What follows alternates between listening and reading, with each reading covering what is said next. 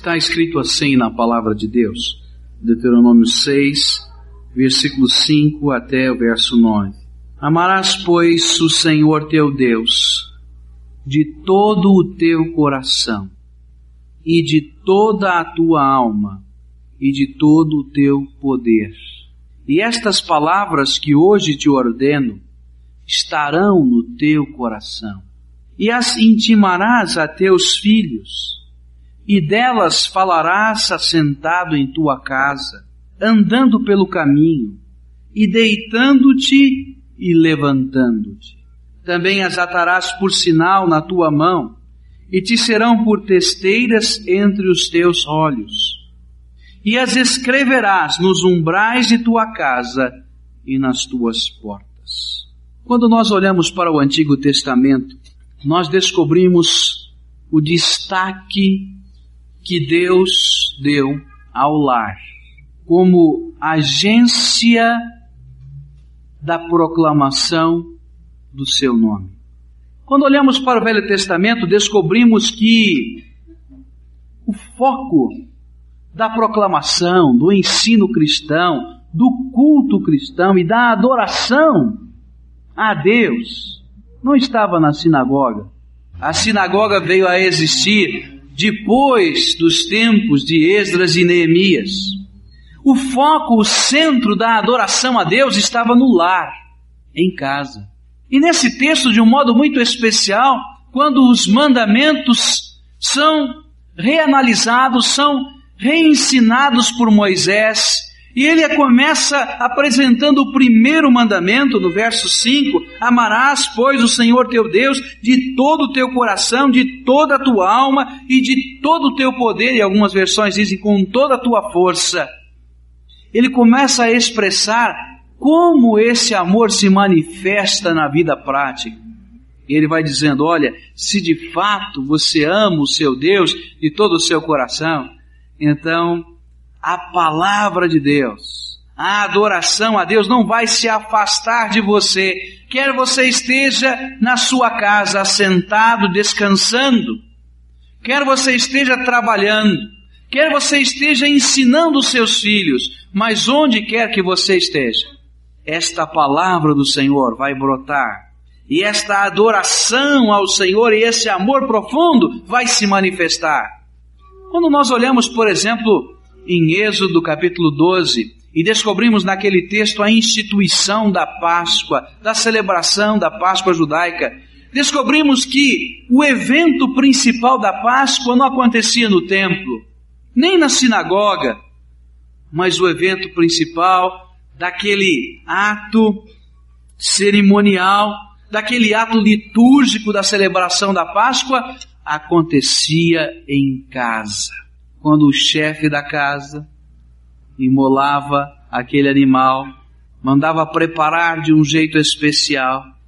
E ao começar aquela ceia, ao começar aquele jantar, cada membro da família tinha uma participação especial e o propósito era que o nome do Senhor fosse exaltado e que de geração em geração a palavra do Senhor fosse gravada e os feitos do Senhor não fossem esquecidos. Quando nós vamos lendo os livros mais antigos da Bíblia, vamos descobrir que era na casa, era no lar, que a adoração começava. Abraão cultuava a Deus no seu lar com a sua família.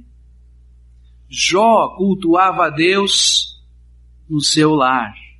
E assim os patriarcas fizeram. Parece que nos dias de hoje, o lar como a agência de adoração está morrendo. Nós deixamos a adoração apenas para a igreja. E às vezes passamos uma semana inteira sem sequer adorar ao Deus a quem amamos, porque achamos que o lar não é lugar de adoração. Enquanto que toda a Bíblia nos ensina que o primeiro lugar de adoração é o lar. Eu gostaria de, nesta noite, olhando para este texto da Palavra de Deus e outros textos, tentar mostrar aos irmãos o valor do lar na adoração cristã. e como Deus pode usar a nossa casa, a nossa família, para abençoar-nos e para que nós possamos estar abençoando a outras pessoas. A semelhança do que aconteceu no Antigo Testamento e aconteceu no Novo Testamento, mas que nós, crentes desta era, temos nos esquecido e abandonado, relegado, quem sabe, a segundo plano, o lar como lugar de adoração. Quando nós falamos sobre isto, muitas pessoas começam dizendo, mas pastor, a vida é tão complicada, é tão corrida, é tão difícil, especialmente quando os filhos começam a crescer. E cada um tem os seus programas e os seus compromissos. É verdade. Eu sei que tudo isso é verdade. Mas nem por isso o lar pode ser relegado ou esquecido como lugar de adoração. Nós precisamos ser criativos e precisamos pedir poder a Deus para que Ele transforme o nosso lar numa agência da Sua glória. Porque se não fizermos assim, estaremos correndo grande risco. A nossa família estará correndo risco. Nós mesmos.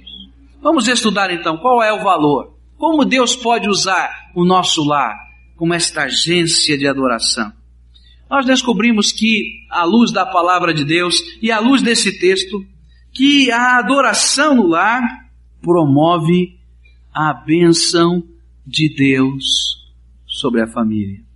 Por que devo orar? Por que devo estudar a Bíblia? Por que devo adorar a Deus no meu lar, com o meu esposo, com os meus filhos? Porque esta adoração a Deus promove a bênção do Senhor sobre a família.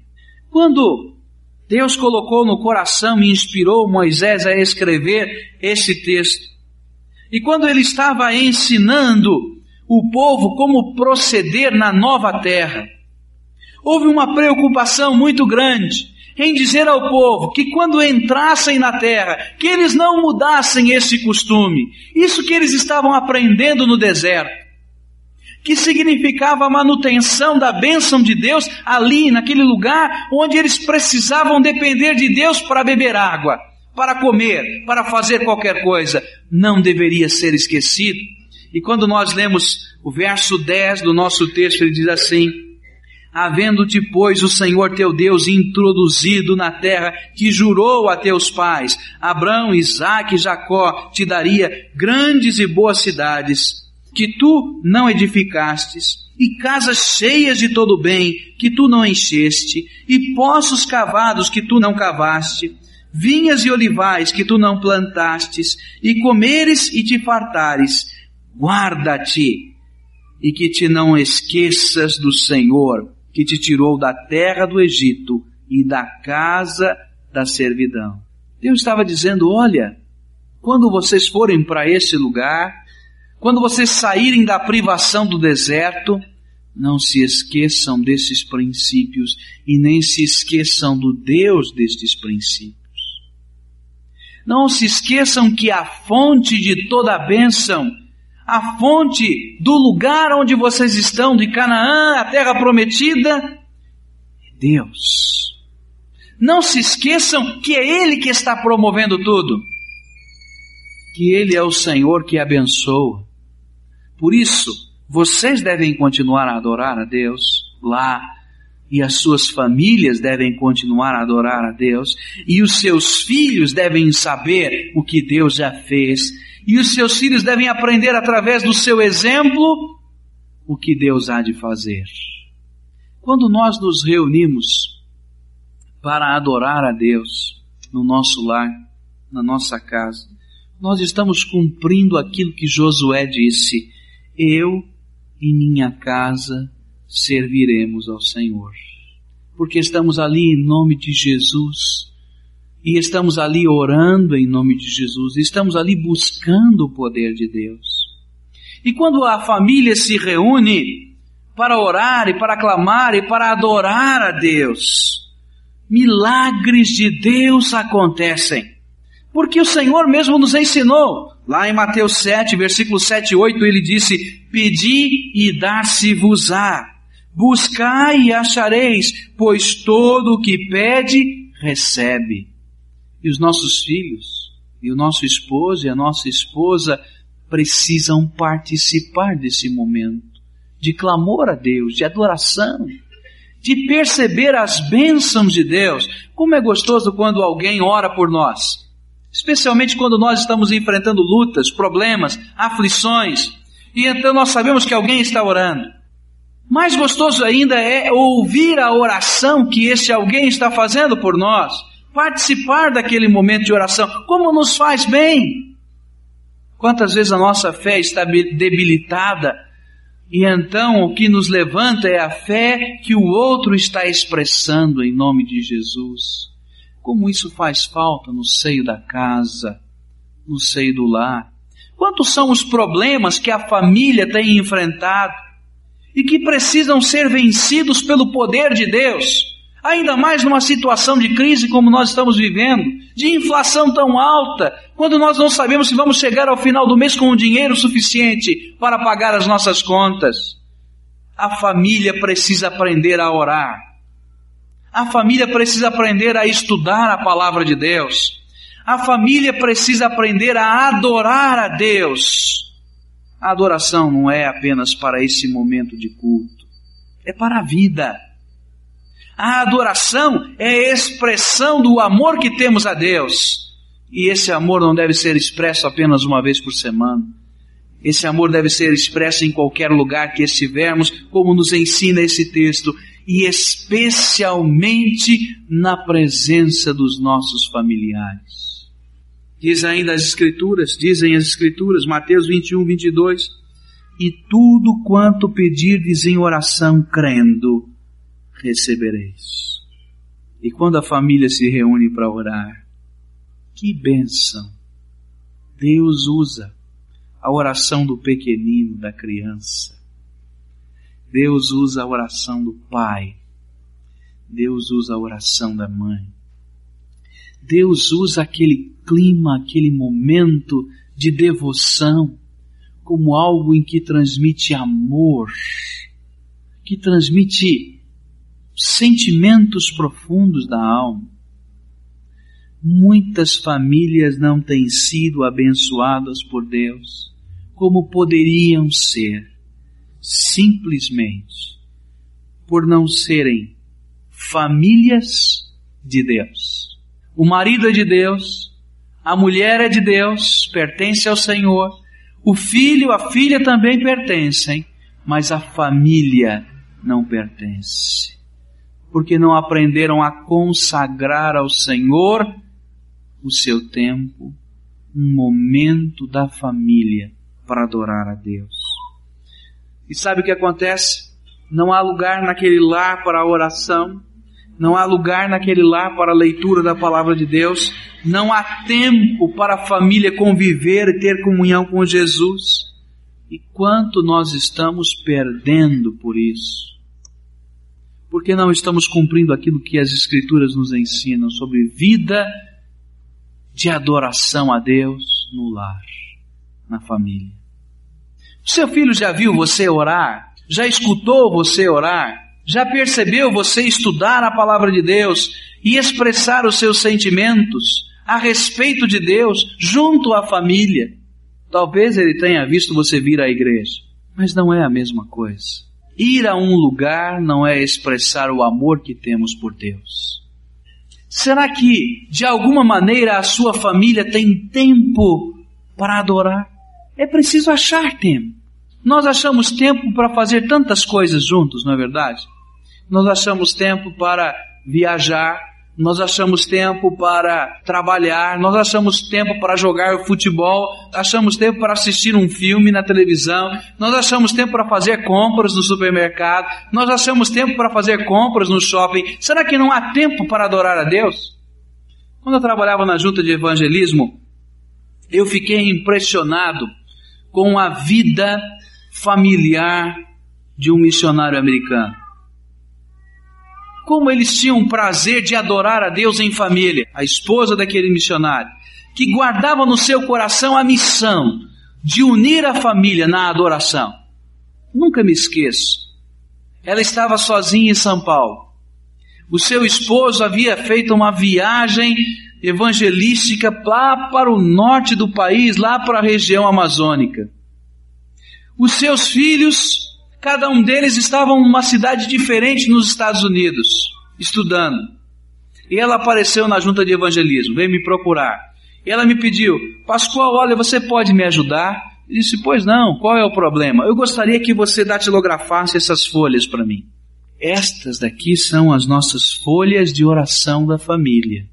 Mas como é que funciona isso? Seus filhos estão lá, seu marido está ali. Ah, eu sei. Mas eu preparo todos os meses a matéria que nós vamos estudar, o texto bíblico, os motivos de oração da nossa família, e eu mando pelo correio para cada um deles, onde quer que eles estejam. E na mesma data, eles remetem de volta, nós trocamos as informações. E eu faço cópias, chega para mim de onde eles estão, e eu faço cópia, uma do outro, e remeto outra vez para todos eles. E assim nós sempre estamos sabendo o que está acontecendo uns com os outros. Se essa mulher pôde resolver o problema de mais de 5 mil quilômetros de distância, será que nós não podemos resolver os nossos probleminhas de horário? O que nos falta é a coragem de admitir que nós não damos relevância à adoração a Deus no nosso lar. E é por isso que tantas vezes os nossos lares estão sofrendo, estão divididos dentro de si, porque não aprendemos o princípio de todas as coisas que é Deus e não o colocamos em prática em nossa casa. E então a nossa mensagem vira uma mensagem mentirosa. Dizemos que Deus está em primeiro lugar, mas lá no lar não há lugar para Deus. Como é que está a sua família? Há lugar no seu lar, entre a sua família, para adoração, para cultuar ao Senhor de toda a glória.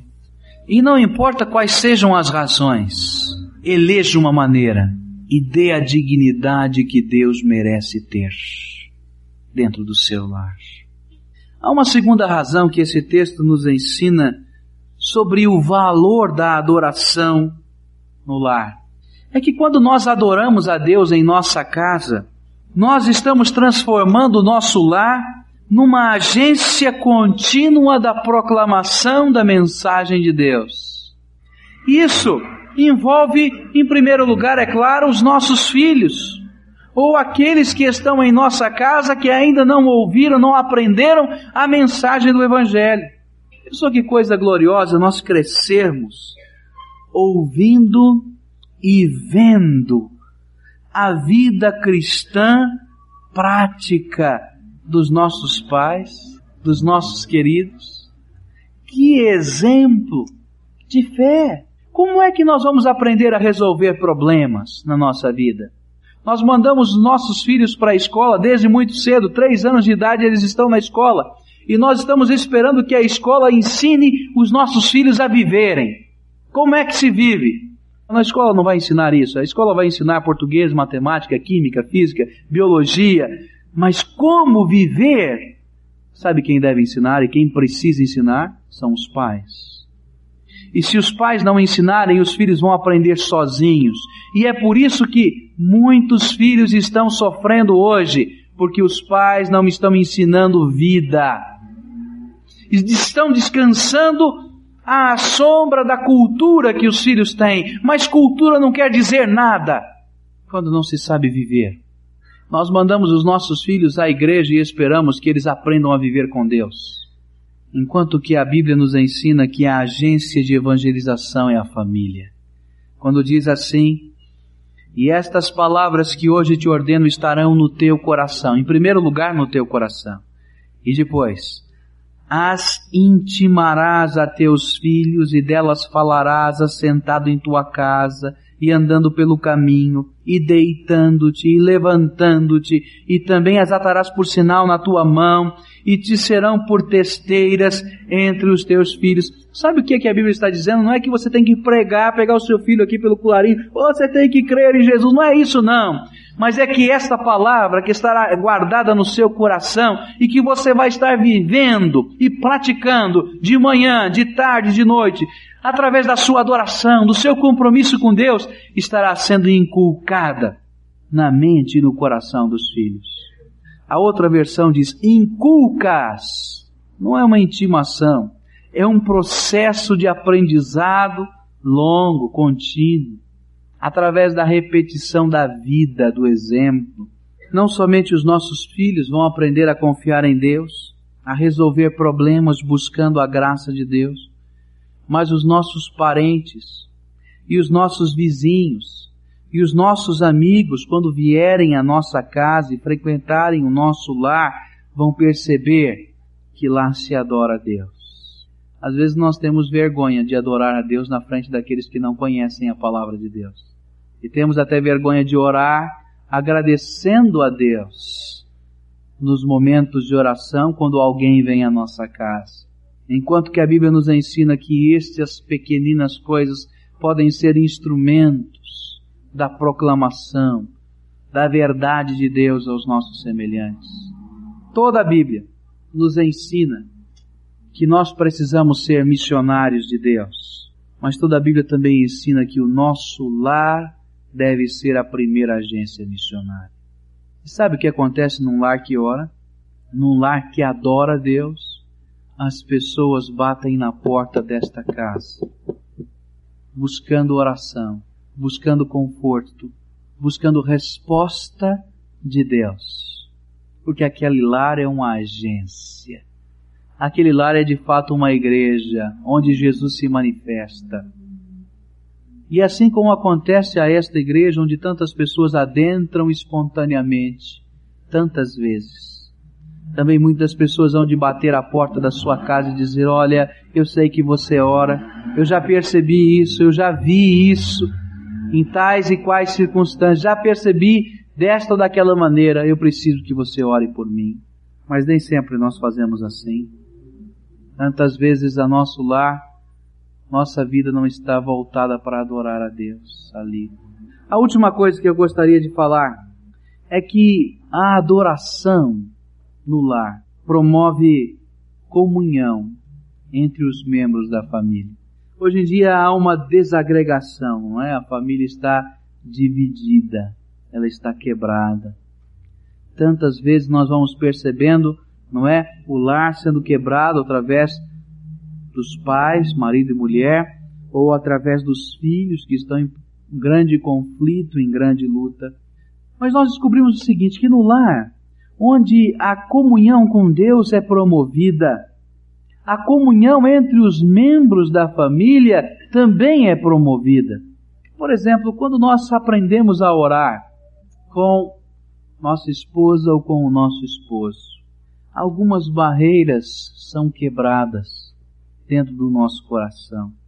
Às vezes aquilo que nós não temos coragem de confessar a um ou ao outro, nós confessamos a Deus em voz alta e aquela pessoa partilha desta confissão.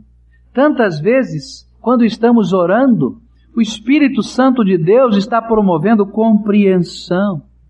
E naqueles momentos de impasse, vem a intervenção de Deus para nos socorrer. No relacionamento entre pais e filhos, onde o respeito mútuo tantas vezes é quebrado, o pai às vezes não respeita a identidade do seu filho, especialmente na adolescência, o filho está buscando identidade e o pai não respeita essa necessidade que ele tem de descobrir quem ele é por si mas através da oração, tantas vezes, desse partilhar mútuo das suas lutas e das suas dificuldades, o respeito mútuo é ali instalado. Há participação nos problemas familiares dos filhos. Os filhos precisam aprender a participar dos problemas da família. Muitos dos filhos não, não sabem quanto custa ganhar o dinheiro, porque nunca lhes foi permitido saber isso. Muitos dos filhos não sabem das dificuldades que os seus pais estão vivendo ou que a família como um todo está vivendo, porque nunca lhes participaram isso e nunca lhes pediram ajuda para resolver esses problemas. E quando nós estamos orando juntos e nós estamos colocando as nossas dificuldades, as nossas lutas, as nossas preocupações, os filhos têm a oportunidade de participar dos problemas da família. Um senso de responsabilidade é criado entre os membros da família quando aprendemos a orar juntos, a clamar ao Senhor juntos. Um sentimento de compreensão e de amor nos envolve. Quanto nós temos perdido? Porque não aprendemos a dar dignidade ao lar como local de adoração a Deus. No passado, o lar era a agência da adoração a Deus. Com o tempo, com tantas instituições nos cercando na nossa sociedade, nós descansamos à sombra de todas elas. Mas nós não podemos deixar que o nosso lar seja vazio na adoração. Eu sei que aquilo que eu estou falando não é novidade. Se você é um crente já há algum tempo, você já deve ter ouvido, já deve ter lido muitas vezes sobre este assunto. Talvez no seu coração você esteja dizendo, é verdade, é verdade. Agora, o que é que você pretende fazer de concreto, de real, para que a sua casa seja uma bênção de Deus? Para que o seu lar seja uma agência do poder de Deus? O que é que você, marido, pretende fazer? O que é que você, esposa, pretende fazer? O que é que você, filho, filha, pretende fazer? Porque esta é uma responsabilidade da família. Talvez você, filho, esteja dizendo: não, isso é problema do meu pai, isso é problema da minha mãe. Não é, não. Quando nós estudamos a palavra de Deus lá no livro de Juízes, descobrimos que Deus tocou o coração primeiro de Gideão, que era o filho, e disse a ele: Você vai destruir os ídolos da família, que até para servir a outros deuses, a família estava lá como centro. Ele disse: Eu não posso, os meus irmãos vão me dar a maior surra, o meu pai ainda nem me diga. E Deus insistiu: Você vai destruir os ídolos não seus, da família. E de madrugada, quietinho, escondido, ele foi lá e quebrou tudo, não falou nada para ninguém. Mas aí Deus começava a levantar um líder, um homem nas suas mãos. Não importa que idade você tem, mas a sua família pode ser abençoada pela sua devoção. Talvez ninguém queira começar, mas você pode começar. Pai, mãe, filho, não importa. Mas eu sinto que o Espírito Santo de Deus está clamando a esta igreja agora, em nome de Jesus, que nós possamos consagrar os nossos lares ao Senhor. Que possamos devotar a nossa vida familiar e achar tempo, não sei de que maneira, teremos de ser criativos e teremos de ser perseverantes, mas para que de alguma maneira haja tempo em nossa vida familiar para adoração a Deus. É preciso, é necessário, há valor nisso, a bênção de Deus que estamos perdendo e precisamos dela.